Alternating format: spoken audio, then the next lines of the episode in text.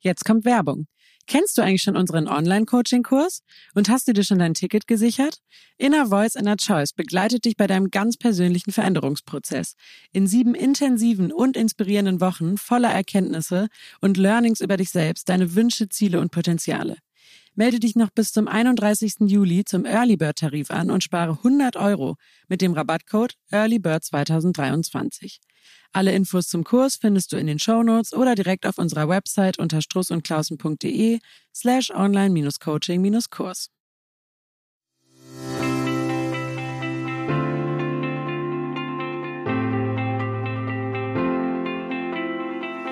Hallo und herzlich willkommen bei Von Innen nach Außen Struss und Klausen, dem Podcast für Persönlichkeitsentwicklung, Job und Lebensplanung.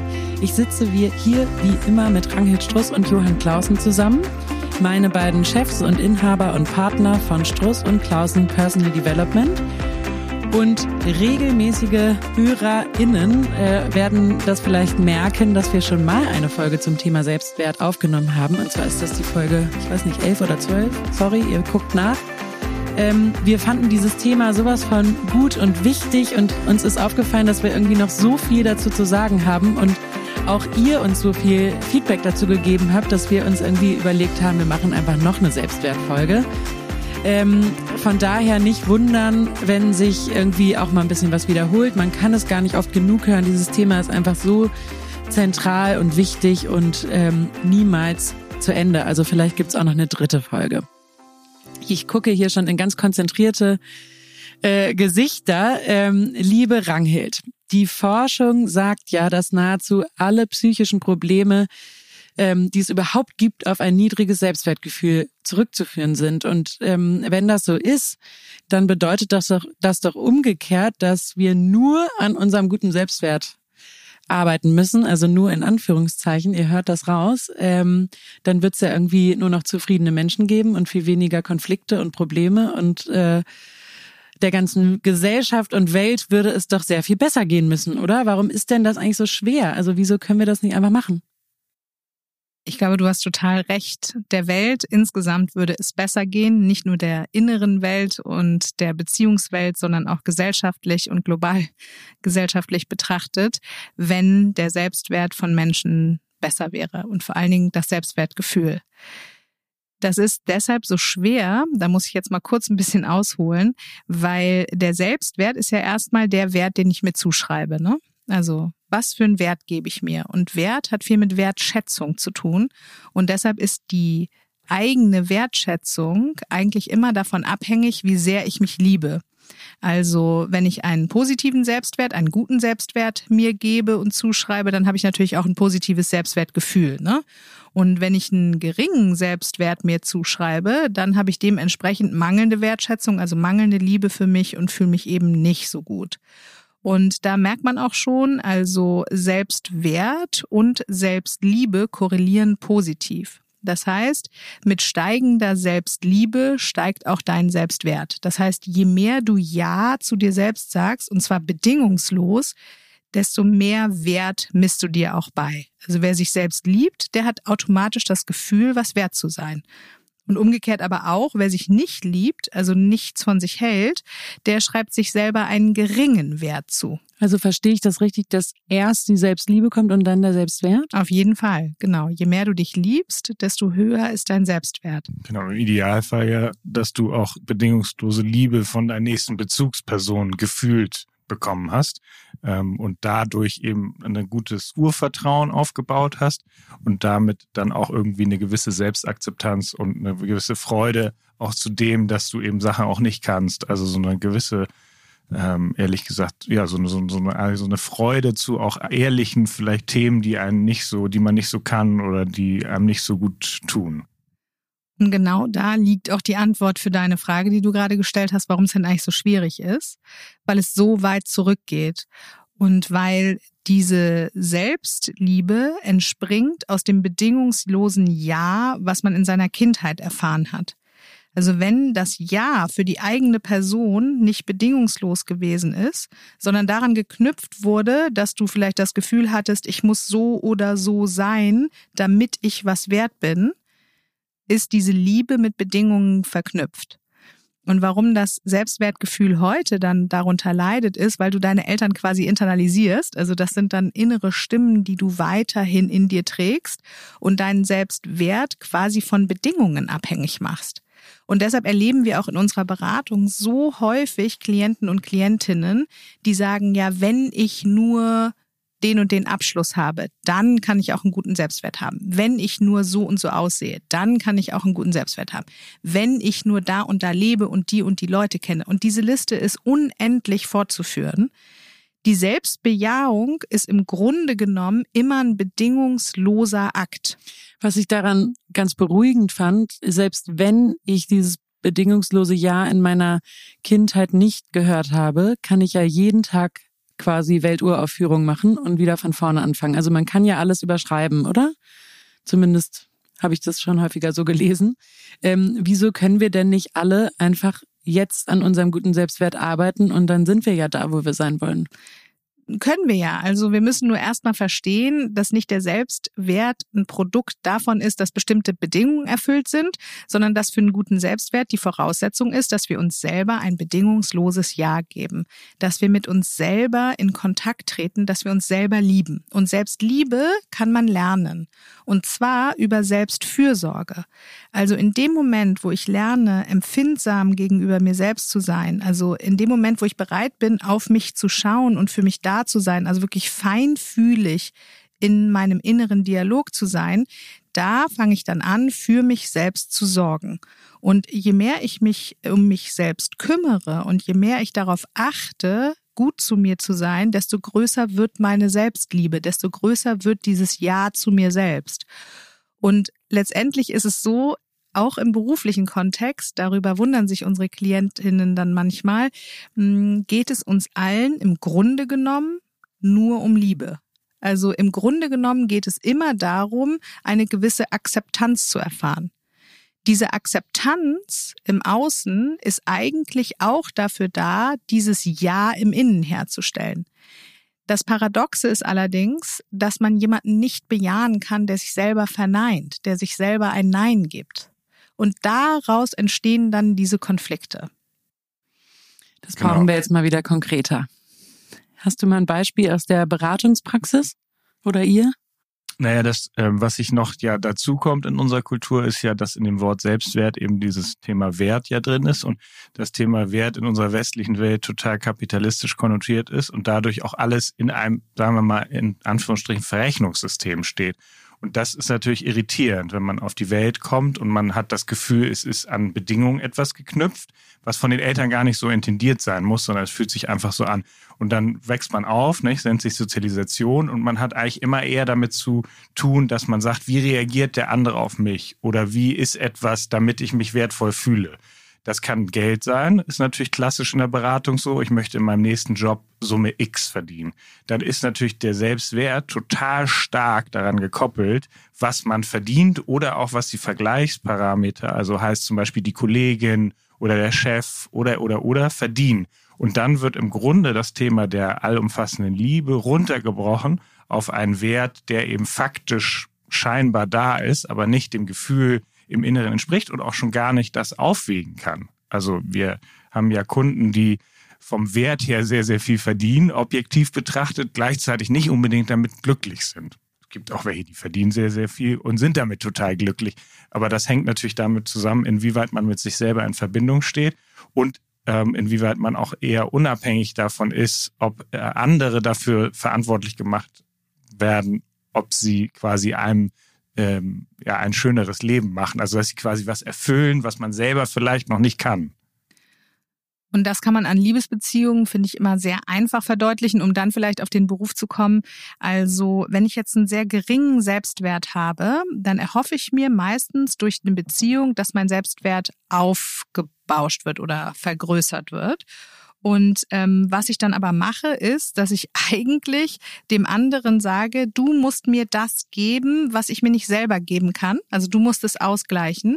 Oder ich stelle vielleicht auch wirklich diesen Anspruch zu sagen, gleiche das aus, mach das heile, was ich an mir selber ätzend finde.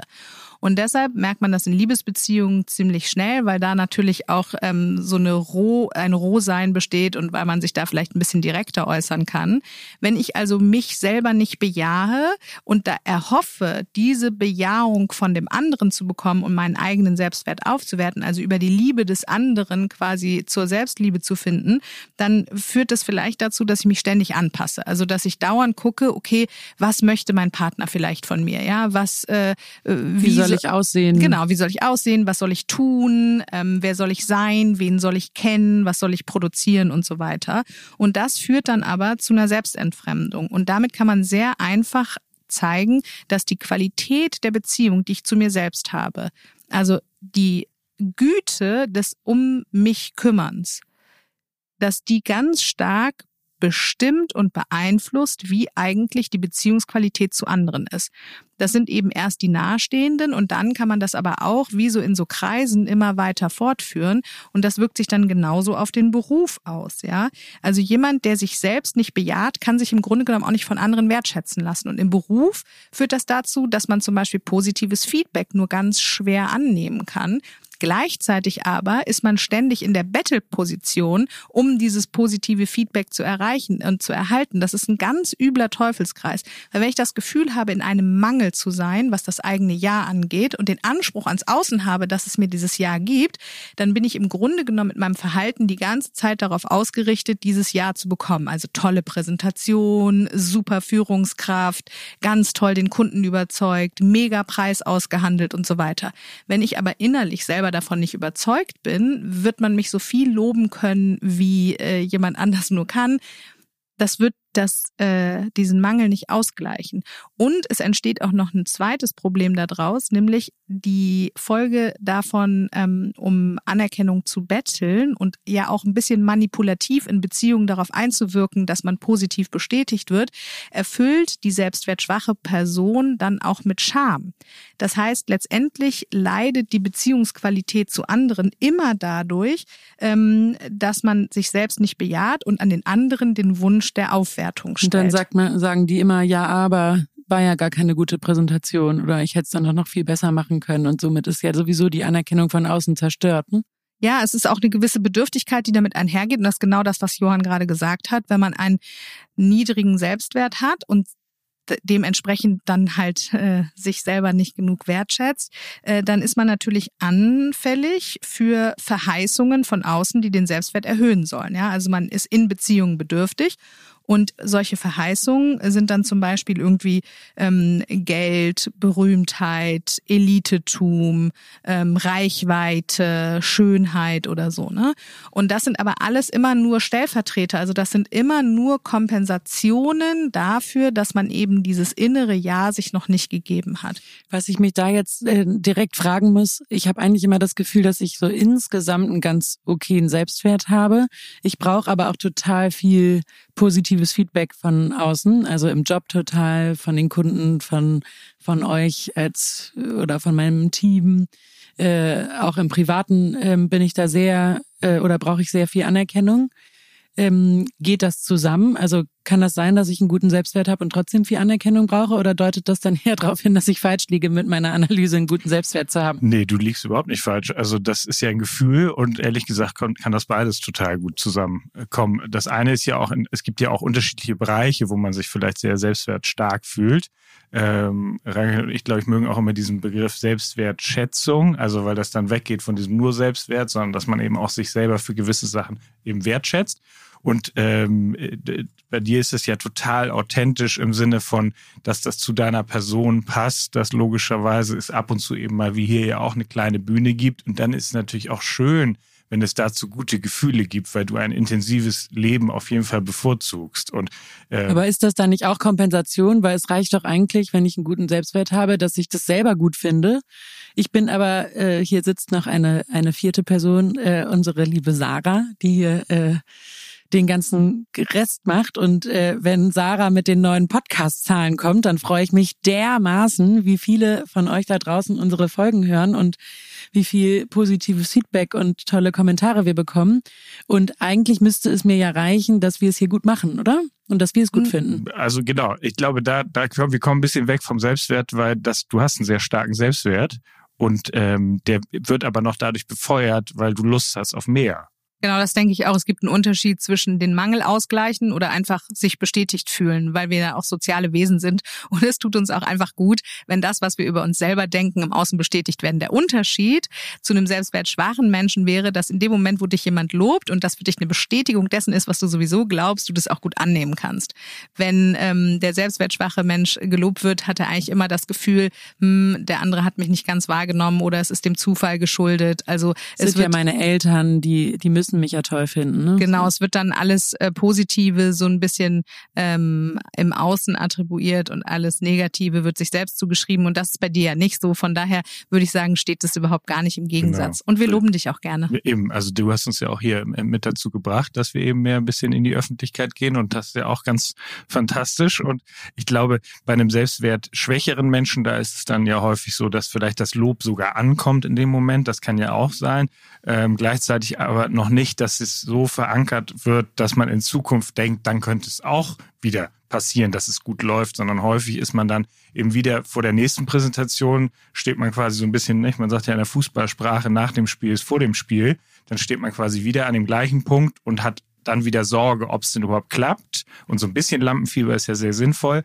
Aber wenn man quasi immer natürlich daran zweifelt, ob man es jetzt wieder schafft, dann ist es auch irrer Stress. Und ein positiver Selbstwert bedeutet ja auch nicht, dass ich mich nur dann wertschätze, wenn ich Dinge richtig gut mache. Denn dann wären wir ja wieder bei den Bedingungen, sondern ein guter Selbstwert bedeutet, ich kenne mich, ich weiß, wer ich bin und ich habe eine große Akzeptanz für meine Person.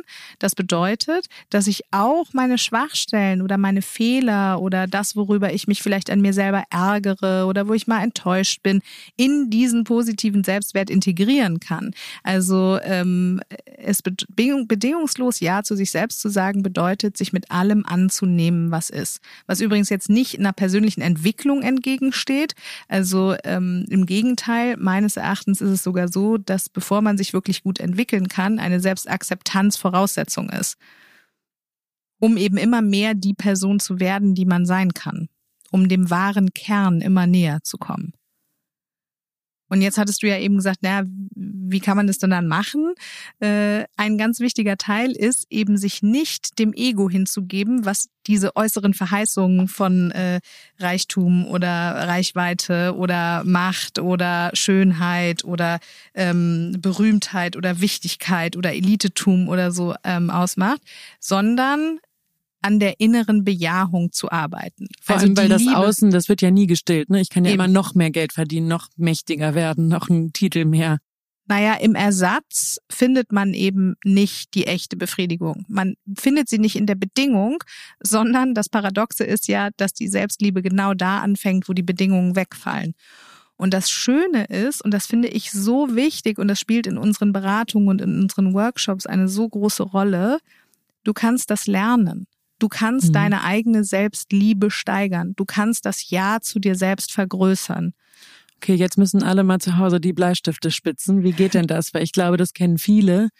Und auch die äh, unter uns, die sagen, sie haben eigentlich einen ganz guten Selbstwert, bestimmt nicht in jedem Bereich. Ne? Das ist ja auch immer abhängig davon, reden wir gerade über Leistung oder über über das Äußere. Genau, ähm, aber auch da geht ja die Selbstakzeptanz und die Selbstliebe eben, da setzt sie ja genau an, dass das, das ist ja gar nicht menschlich, in allen Bereichen alles zu können und äh, sich auch nicht mit jedem zu vergleichen, der dann wiederum in dem Bereich Experte ist, sondern da auch manchmal die berühmte Kirche im Dorf zu lassen, sondern zu sagen, hey, es gibt eben auch Sachen mit einem gewissen Humor, die kann ich eben nicht besonders gut. Also, was weiß ich, es gibt sicher Leute, die irgendwas besser organisieren können oder technisch sicher ganz noch bestimmt. weiter vorne sind als wir hier im Raum, wobei Sarah schon ganz weit vorne ist. Und äh, das ist doch dann auch, können wir doch drüber lachen.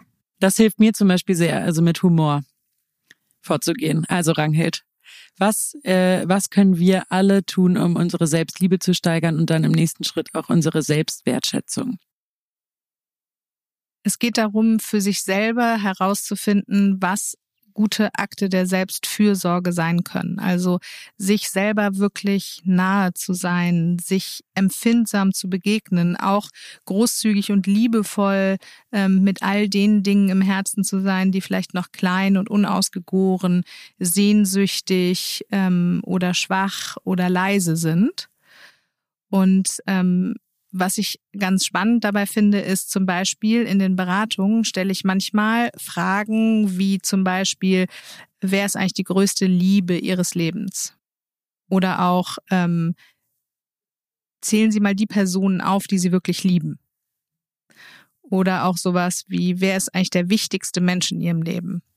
Und was ich total faszinierend finde, übrigens egal wie hoch die Position ist, die Leute zu ungefähr 95 Prozent nennen sich nie selber auf diese Fragen. Und das bedingungslose Ja zu sich selbst bedeutet auch, dass man erkennt, dass man im Grunde genommen die größte Liebe seines Lebens sein muss, weil sich nur dadurch auch eine Liebesfähigkeit für und mit anderen Menschen ergibt. Und das hört sich jetzt erstmal sehr auf den privaten Bereich bezogen an, aber das gilt genauso für den beruflichen Bereich wenn ich in meinem beruflichen Selbst Ja zu mir selber sage, dann habe ich dadurch auch die Möglichkeit, mit anderen viel besser in Kontakt zu gehen auch mit anderen viel produktiver zu sein, weil ich mich kenne, meine Bedürfnisse kenne, meine Stärken kenne, vielleicht auch meine kleinen Schwächen kenne, weil ich weiß, welche Grenzen ich setzen möchte, weil ich weiß, was ich brauche, um gut arbeiten zu können. Und, und da geht's um diese Empfindsamkeit der Selbstfürsorge, auf die wir gleich noch zurückkommen, in dem Moment, wo ich das alles in mir erkenne, kann ich es auch im anderen erkennen und wertschätzen. Der selbstwertstarke Mensch hat kein Thema mit irgendwie Neid oder Missgunst, Eifersucht, äh, der kann Nähe herstellen, weil ein guter Selbstwert im Grunde genommen bedeutet, dass man die existenzielle Sicherheit darüber hat, dass man unverletzlich ist in seinem Kern. Und wenn ein Mensch das hat und kann, dann hat er erstens eine wahnsinnig starke Ausstrahlung und zweitens hat er ein großes Mitgefühl für andere Menschen. Das heißt, die Begegnung, die er in jedem Lebensbereich vollziehen kann, ist wesentlich bedeutsamer, als wenn man sich selber eben in ein schlechtes Licht stellt. Ja, also in, in meinem Kopf rattert es gerade parallel so richtig. Wahrscheinlich geht's nicht nur mir so. Ähm, wir wollen nochmal bei dem wie denn jetzt genau anfangen? Also ich glaube, äh, ja, es, es leuchtet total viel ein. Du hast ja gerade schon gesagt, Selbstfürsorge ist das Thema. Ähm, das ist ja so ein Riesenbegriff. Wie denn? Also was, was mhm. heißt das genau? So groß ist es gar nicht. Man kann es sehr, sehr gut runterbrechen. Also als erstes mal körperlich. Und da wirklich kannst du jetzt auch an deinen Job denken. Wie fühlst du dich wohl? Was tut dir gut? Wann geht es dir eigentlich körperlich gut? Also das fängt an von, wann nehme ich welche Dusche oder welches Bad, welche Creme benutze ich, ähm, welche Kleidung trage ich, damit ich mich auch im Laufe des Tages irgendwie gut fühle, ähm, wie warm muss es sein, wie kalt, wie viel schlafe ich, ähm, brauche ich vielleicht ab und zu Berührung. Also äh, wichtig für die Selbstfürsorge ist wirklich Berührung. Wir sind soziale Wesen und damit meine ich nicht Sexualität, sondern wirklich einfach. Zwölf Umarmungen am Tag. Ne? eine, eine Umarmung, genau. Zwölf. Ähm, zwölf, okay, zwölf. Ich erlebe auch zwölf. Nein, das ist wirklich so. Anscheinend, also eine Studie, gibt da, ne? Es gibt so Fall. eine Studie dazu. Ja. Also den Körper spüren und versorgen ist sozusagen die basalste Form des sich beelterns, des für sich Einstehens. Und dann geht es natürlich weiter auch ähm, in Richtung Schönheit. Also was empfinde ich eigentlich als schön? Und da geht es mir jetzt nicht um irgendwelche Klischees oder so, sondern schön ist immer das, was das Authentische durchblitzen lässt. Und sich an der Schönheit des Lebens zu erfreuen, ist auch eine Form von Selbstfürsorge zum Beispiel. Also vielleicht auch durch Musik, durch äh, schöne Texte, durch eine schöne Unterhaltung, durch Bewunderung für einen anderen Menschen, also echte Wertschätzung. Hm, das so auf, auf dieser Ebene. Ähm, ich glaube, dass es auch wichtig ist, ähm, zum Beispiel Ordnung zu halten, weil alles, was deine Energie verschwendet im Alltag, zieht sie von dir ab. Und ein Mensch, der in Ordnung lebt, also der irgendwie ähm, sich um Themen wie Reinheit, Sauberkeit und Ordentlichkeit bemüht, das hört sich jetzt erstmal so ein bisschen rigide an, aber das ist wirklich ein gutes Mittel, um eine innere Ruhe herzustellen und auch die Gelegenheit, sich selbst zu bieten, sich selbst näher kommen zu können, weil man nicht so abgelenkt ist. Äußere Ordnung Sachen. sorgt ja auch für innere Ordnung. Für innere Ruhe zumindest. Ne? Mhm. Und das ist zum Beispiel auch, also jetzt dieser Spruch eben äußere und innere Ordnung, hm, für Bindung zu sorgen, für ähm, bedeutungsvolle Beziehungen zu sorgen und die zu pflegen, zum Beispiel, gibt einem im Leben das Gefühl von Sicherheit, was auch ganz doll auf die äh, Selbstfürsorge einzahlt. Angstfreiheit führt zu dem Gefühl von Freiheit. Also im Vertrauen zu sein, lässt uns frei fühlen. Das heißt, am Vertrauen zu arbeiten, indem man sich zum Beispiel einer spirituellen Praxis zuwendet oder indem man Dankbarkeit übt oder indem man zum Beispiel sich in der Natur aufhält und ähm, damit mit der Magie des Lebens in Kontakt kommt, sind auch ganz wichtige Aspekte der Selbstfürsorge. Genau, es geht eigentlich um äh, Begegnung. Also äh, das klingt immer so einfach, aber das ist ja sich selber zu begegnen wie Rangelt ja auch sagt. Und das kann in ganz vielen kleinen Themen sein. Ich glaube, was manchmal äh, eigentlich bei diesem Selbstwertthema und der Selbstwertschätzung eben wiederum eigentlich vollkommen überschätzt wird, ist, dass dann große Aufgaben im Raum steht, was man eben als Bedingung alles im Außen aufbauen müsste, damit man sich sozusagen wertvoll fühlt oder Selbstvertrauen hat oder sich gut fühlt. Und es würde eigentlich genau andersrum sein, dass man eben über eigentlich so eine bisschen eine Verletzlichkeit im Sinne sich selber zu begegnen als ein menschliches Wesen, was eben unvollkommen ist. Und da dann auch sich so ein bisschen dabei zu beobachten. Und was ja in unserer Kultur manchmal so ist, dass das dann in Egoismus oder narzisstische Facetten abrutscht und das dann häufig gesagt wird, das macht man ja gar nicht oder das soll man nicht oder das tut man nicht. Und das hat aber mit Selbstliebe gar nichts zu tun, sondern das ist ja eher Selbstverliebtheit oder ähm, eben man ist quasi besessen von einem Bild, was man verkörpern will, unbewusster Natur. Aber es ist eigentlich nicht das, was man selber fühlt. Also häufig sind Egoisten und Narzissten gar nicht besonders selbstwertstark, sondern ganz im Gegenteil, suchen, suchen, suchen eben über äußerliche Bestätigung Genau. Es ist genau das, was wir vorhin gesagt haben, dass äh, die Selbstwertschwäche immer was mit Gier zu tun hat, weil die Bedürftigkeit so groß ist. Und die narzisstischen ähm, Persönlichkeiten, die sind eben wahnsinnig gut da drin, über aktive Manipulation ähm, diese Bejahung von außen zu erzwingen. Aber letztendlich, und darauf sind wir ja schon eingegangen, führt es eben nicht dazu, dass sich das innere Gefäß auffüllt. Ja, genau. Also ich meine, wir sind ja auch damit mit deiner Frage rein gestartet, ob es der Welt besser ginge. Und da muss man ja, kann man nochmal bestätigen, dass das natürlich ja ist. Wenn jeder mit sich selber mehr im Rein ist, würde es auf jeden Fall viel weniger Konflikte geben, Kriege, alles Mögliche wäre viel, viel weniger.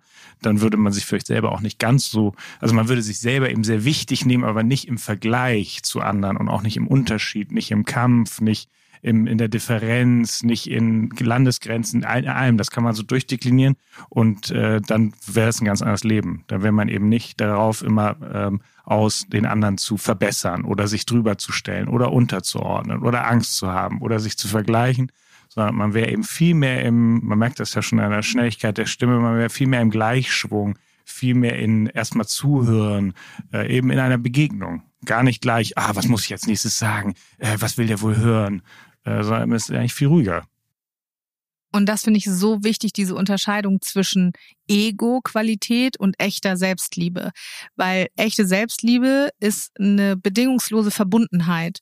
Das will nichts, das drückt nicht, das keift nicht, das kämpft nicht, das vergleicht nicht. Und Ego dagegen ist eher der Versuch, dass genau das passiert, was man mit dem Willen erreichen will. Also äh, genau wie du sagst, es ist halt dann so eine erzwungene Maßnahme. Es, äh, der andere fühlt sich unter Druck. Und ich meine, ein selbstwertstarker Mensch muss deshalb natürlich auch Kritik gar nicht so persönlich nehmen, weil diese Selbstakzeptanz so groß ist, dass das, was an der Kritik berechtigt ist, angenommen werden kann und alles, was man vielleicht selber anders sieht, dann auch dementsprechend losgelassen werden kann. Also der selbstwertstarke Mensch hat einfach auch eine viel bessere Energie und ist auch gesünder, weil er natürlich sein Energiemanagement auch sehr viel bewusster einsetzen kann. Und wenn man jetzt da wieder darauf kommt, hey, wie kriege ich das denn hin? Dann Danke. ist auf der Ebene. ich wollte gerade fragen. dann ist auf der Ebene zum Beispiel total wichtig, sich in Achtsamkeit zu üben. Achtsamkeit im Sinne des Fokus auf das Hier und Jetzt und im Sinne des Fokus auf das eigene Fühlen ist ein ganz wichtiger Akt der Selbstfürsorge. Also, wo bin ich gerade? Wie geht es mir hier? Wie fühle ich mich und den Fokus dann wirklich im Innen zu haben. Also vielleicht auch tatsächlich mal die Augen zu schließen, weil wir ja auch visuell so ganz stark abgelenkt sind und dadurch immer den Fokus im Außen haben. Die Augen mal zu schließen und innen zu fühlen, wie bin ich eigentlich gerade mit mir im Kontakt? Fühle ich mich? Bin ich für mich da? Bin ich mir nah? Bin ich verständnisvoll und feinfühlig mit mir. Also ein bisschen zarter und ruhiger zu werden. Und das, genau wie äh, du gerade gesagt hast, Johann, ist eben das Gegenteil von diesem gedrückten Ego-Thema. Was ich so mir so schwierig daran vorstelle, viele wissen ja gar nicht, also ne, wenn es um Selbstfürsorge geht, was tut mir denn eigentlich gut und machen dann irgendwas so nach Schema F. Ah, jetzt muss ich jeden Morgen meditieren und dann muss ich noch dies essen und dann muss ich noch irgendwie barfuß auf Naturboden spazieren gehen und ne und vielleicht ist das gar nicht das Richtige, weil also ich weiß aus meinem ähm, Umfeld, dass viele sagen, boah, ich finde es so schwer, meine Bedürfnisse überhaupt zu erkennen und ich weiß eigentlich gar nicht, was mir gut tut. Und dann wird wieder im Außen gesagt, ah, Achtsamkeit, Meditation. Also für mich ist es zum Beispiel nicht so richtig der Weg. Ähm, also bisher zumindest noch nicht, das kann sich ja ändern. Äh, also ne, wenn man sagt, mach mehr davon, was dir gut tut und weniger davon, was dir nicht gut tut, da muss man ja erstmal wissen, was tut mir eigentlich gut. Ja, das liegt natürlich daran, dass wir so auf Aktion, Reaktion, auf Lösung, auf Effizienz, auf es muss alles ein Ziel verfolgen. Das ist ja eigentlich die die Annahme, dass wir uns alle bis ins Unendliche optimieren. Und dadurch kann man nicht darauf spielerisch, kindlich das überhaupt mal wieder sich einen Raum geben, wo man das einüben, ein, erlernen, ausprobieren kann. Jetzt auch Ohne, wieder um Leistung geht, ne? Plötzlich. Weil es ja immer, es muss gleich irgendwie eingeordnet werden. Zumindest wenn man es ins Außen stellt. Deswegen ist wichtig, man braucht Räume überhaupt erstmal, die das eben zulassen. Also Schutzräume auch, äh, auch durchaus eben Rahmenbedingungen, die vielleicht nicht, wo man sich nicht gleich beobachtet fühlt oder ähnliches, sondern einfach mal guckt, wie fühlt sich das an? Und das kann beim einem kann das ja ganz, das kann ganz kleine Momente sein. Das kann, was weiß ich, jeden Abend eine Minute von, wo man sich irgendwas Schönes vorstellt. Also der Selbstwert müsste jetzt nicht, man müsste nicht immer alles in Frage stellen. Was ist es denn bei euch, ganz kurz? Was macht ihr für die Selbstfürsorge? Dass wir mal ein paar Impulse haben, die man spielerisch ausprobieren kann. Das ist eine interessante Frage, weil du ja gerade gesagt hast, dass nicht ein, eins für alle gilt. Ähm, ich äh, schreibe Tagebuch. Äh, ich bin gerne alleine. Ich bin gerne in der Natur. Alleinsein ist ja auch so eine Sache. Für den selbstwertschwachen Menschen ist es häufig eher schwer, alleine zu sein, weil dann natürlich die Begegnung mit sich selbst stattfindet. Und deshalb ist zum Beispiel auch ein Akt der Selbstfürsorge, also wie man lernen kann, sich selbst mehr zu lieben, ähm, keine Flüchte, keine Süchte, keine Ausweichmöglichkeiten mehr zu wählen, sondern tatsächlich mal mit sich alleine zu sein und sich zu begegnen und mal zu gucken, wie sich das eigentlich anfühlt. Alleinsein wird ja auch häufig übersetzt mit All-Eins sein, also auch dieses Leben im Vertrauen, aufgehoben zu sein im Gesamtsystem und vielleicht auch in einem übergeordneten Glaubenssystem, ist definitiv für mich zum Beispiel auch ein Akt der Selbstfürsorge. Also Spiritualität, die angebunden sein, äh, das angebunden sein an die ähm, allumfassende Liebe, das spielt auf jeden Fall in meinem Leben eine große Rolle. Dann natürlich bedeutsame Beziehungen sind mir sehr wichtig, also über schöne Themen und bewegende Themen mit Menschen zu sprechen. Und ähm, generell, glaube ich, kann sich jeder, wenn diese Frage schwer zu beantworten ist, mal dem Blick in die Vergangenheit widmen. Und das muss nicht eine sehr weit zurückliegende Vergangenheit sein, sondern du kannst dich einfach mal fragen, hey, in den letzten zwei Wochen, was waren eigentlich die Momente, die mich innerlich mit Freude erfüllt haben? Also was hat mir richtig gut getan? In den Momenten der Freude stellst du deinen Selbstwert überhaupt nicht in Zweifel. Das heißt, wenn du davon mehr in dein Leben integrierst, tust du auf jeden Fall eine Menge für deine Selbstfürsorge. Ich hatte ja eben schon von dem Spaziergang im Schnee erzählt. Ähm, das war auf jeden Fall für mich ein totales Highlight der Selbstfürsorge. Ähm, außerdem konnte ich noch äh, ein sehr schönes Gespräch äh, mit meinem Partner dabei führen und das war natürlich für mich ähm, auch etwas, was das Herz einfach total auffüllt und wo ich das Gefühl hatte, eben nicht nur dem anderen, sondern auch mir selbst nahe zu sein, dadurch, dass die Natur natürlich auch nochmal irgendwie so einen ganz übergeordneten Sinnzusammenhang darstellt. Hm, für mich ist es zum Beispiel auch, äh, wenn ich mit Kindern spiele, die ich äh, gerne mag, dann finde ich auch, äh, dass das ein Akt der Selbstfürsorge ist, weil das sich selbst nochmal in so einer Gelassenheit und so einer spielerischen Freude erleben lässt. Also ich kann die Liste, glaube ich, noch super lange aufführen, aber es ist für die meisten Leute wahrscheinlich gar nicht so interessant. Also diese Frage danach, was war eigentlich in der letzten Zeit los, was mich innerlich warm, erfüllt, mir selbst nah und freudig hat fühlen lassen. Das ist auf jeden Fall ein guter Hinweis darauf, was die Akte der Selbstfürsorge auch in Zukunft sein könnten. Super spannend. Johann, was ist es bei dir? Auch wenn nicht eins für alle gilt, natürlich, äh, glaube ich, hilft es schon, wenn man so ein bisschen mal Impulse bekommt. Total. Also äh, wir sind ja auch alle noch nicht ganz im Zen-Buddhistischen hier angekommen.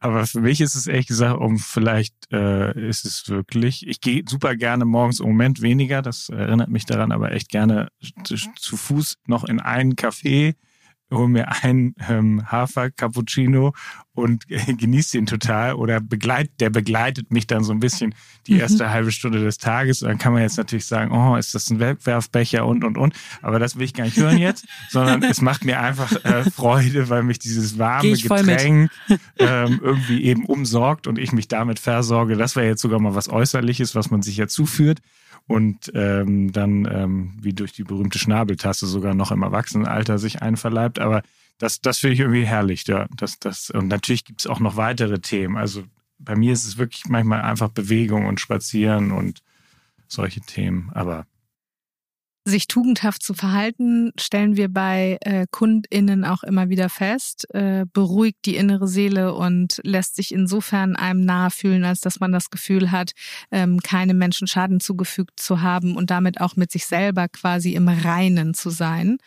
Und spannenderweise ist Reinheit, also wirklich das Gefühl von Echtheit, von unbelastet sein, ähm, auch von Sauberkeit, etwas, was sich positiv auf die Selbstfürsorge und damit auch die Selbstliebe auswirkt. Jetzt kommt hier wieder Ordnung und Sauberkeit. Also hier ist wirklich.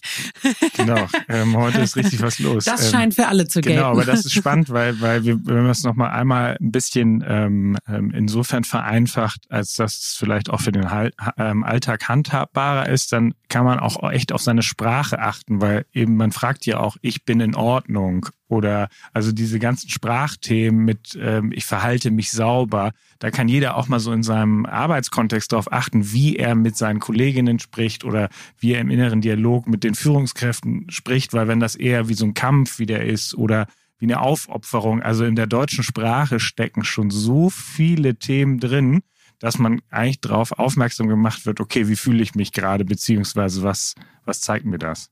Ich finde das so einen wichtigen Punkt. Die Vergegenwärtigung im Allgemeinen ist ein großer Akt der Selbstfürsorge. Also wie ist meine eigene Sprache, mein eigenes Gedankengut, wie sind die Interaktionen, die ich pflege, wie ist mein körperliches Wohlbefinden. Also sich die Dinge wirklich zu vergegenwärtigen, zu spüren, spürbar zu machen und dann feinfühlig mit sich selber zu sein. Das sind wirklich große Schritte ähm, auf die Selbstliebe zu. Manchmal muss es gar nicht so komplex sein. Wenn man sagt, ich kann jemanden nicht riechen oder so, muss man ja auch mal spielerisch sein, hey, das ist ja nicht böse gemeint, äh, dann ist es vielleicht einfach so.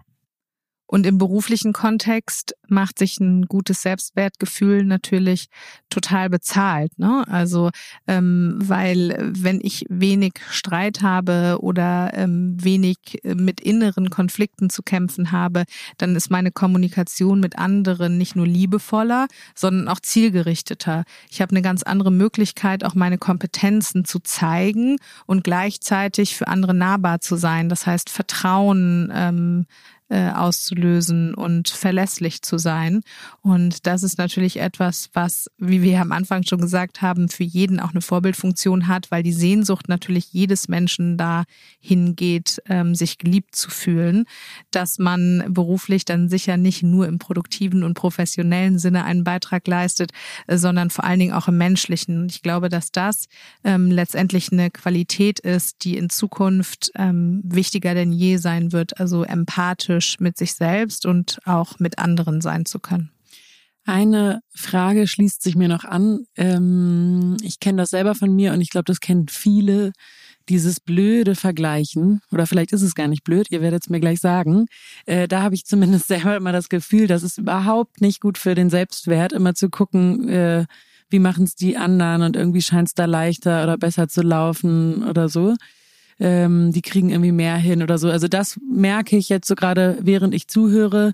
Ganz viel klappt gut und wenn ich mich dem Vergleich so hingebe, dann habe ich gar keinen guten äh, gar kein gutes Gefühl ähm, und überhaupt keine Selbstliebe, weil ich mich natürlich so vergleiche, dass ich eher schlecht abschneide und jetzt nicht mehr Leute raussuche, bei denen es schlechter läuft. Das jetzt hier nach der Folge. Da und das nach der, der Folge immer noch. Also ähm, das ist auf jeden Fall ein Thema. Und äh, was, ja, was mache ich da? Oder was machen wir alle da, die sich vergleichen? man muss erstmal festhalten, dass Vergleichen total menschlich ist, weil wir ja, wir leben ja immer in einem Zusammenhang oder in einer Gruppe oder einer Gesellschaft. Insofern ist das erstmal per se gar nichts Schlimmes, weil das ja einen Referenzrahmen gibt. Die Frage ist dann, Trommelwirbel, wie vergleiche ich mich? Und dann Und kann es gut oder eben nicht so gut ausgehen.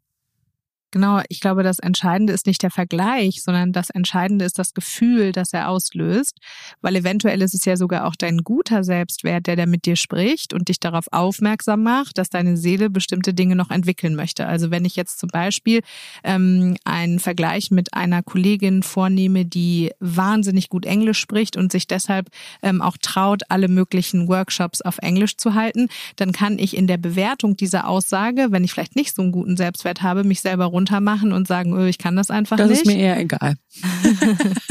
Oder ähm, ich kann in dem Moment, wo ich diese Gefühle habe, meinem Inneren vertrauen und sagen, ah, da möchte wohl eine Kompetenz weiterentwickelt werden. Also das eigene Kompetenzempfinden und dieses Gefühl von Verlass auf die eigenen Fähigkeiten ist ja auch ein wichtiger Teil des eigenen Selbstwertes.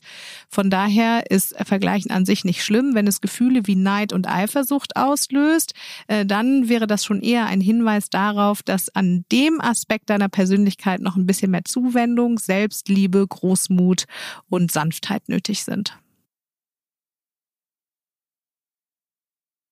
Ich glaube, wir haben ganz haben jetzt eine runde Sache hier draus gemacht, oder? Ist Man merkt auf jeden Fall, dass du irgendwie nachdenkst gerade. Ja, ich denke nach, deshalb, deshalb stockt mein, äh, mein Redefluss gerade so ein bisschen. Also ich glaube, für uns ist es einfach mit dieser Folge so wichtig, das liegt uns so am Herzen, äh, selbst ähm, nochmal dafür einzustehen, dass es sich lohnt, sich selber zu lieben und vor allen Dingen dafür zu sorgen, dass man sich selber liebt. Weil man damit eben nicht nur sich selbst einen Gefallen tut, sondern auch die Beziehungen zu anderen verbessert. Und das ist vor allen Dingen beruflich einfach einfach auch ein ganz wichtiger Aspekt. Und deshalb war es uns so wichtig, mit dieser Folge nochmal darauf aufmerksam zu machen, ähm, bei der Frage, welche Menschen man eigentlich besonders liebt, das nächste Mal auch sich selber aufzuzählen. Ein schöner Schlusssatz. Ähm ja, wir sind gespannt, was ihr denkt zu unserer zweiten Selbstwertfolge und ob wir vielleicht noch eine dritte Selbstwertfolge aufnehmen sollten. Das alles dürft ihr uns gerne schreiben, auch wenn ihr andere Themenwünsche habt. Manchmal kommen ja vielleicht auch Themen äh, in eure Köpfe beim Zuhören, wo ihr denkt, boah, da würde ich irgendwie gerne noch mal eine extra Folge zu haben. Wir sind da total offen und freuen uns äh, riesig, wenn ihr mit uns in Kontakt tretet und natürlich auch über eure positiven Bewertungen und Kommentaren auf allen Plattformen. Bis zum nächsten Mal. Vielen Dank. Übrigens, bei Struss und Klausen sind wir immer auf der Suche nach spannenden Persönlichkeiten, die unser Team bereichern. Mit unserem Online-Coaching-Kurs Inner Voice, Inner Choice haben wir gerade ein neues digitales Format auf den Markt gebracht. Für die technische Weiterentwicklung und die Betreuung unserer digitalen Touchpoints suchen wir nun einen Projektmanager Digitales, der oder die nicht nur ein Gespür für Technik hat, sondern auch für Menschen. Außerdem bauen wir unser Office-Management und die Kundenbetreuung weiter aus und suchen eine Assistenz mit Herz und Organisationstalent. Wenn du dich selbst beruflich verändern möchtest oder jemanden kennst, der zu uns passen könnte, schau doch mal in die Stellenausschreibung auf unserer Page. Den Link mit allen Infos findest du in den Show Notes. Und wenn du Fragen zu einer der Stellen hast, schreib uns gerne eine Mail an von innen nach außen at strussundklausen.de. Oder schick uns direkt eine Bewerbung an kontakt at strussundklausen.de. Wir freuen uns darauf, dich kennenzulernen.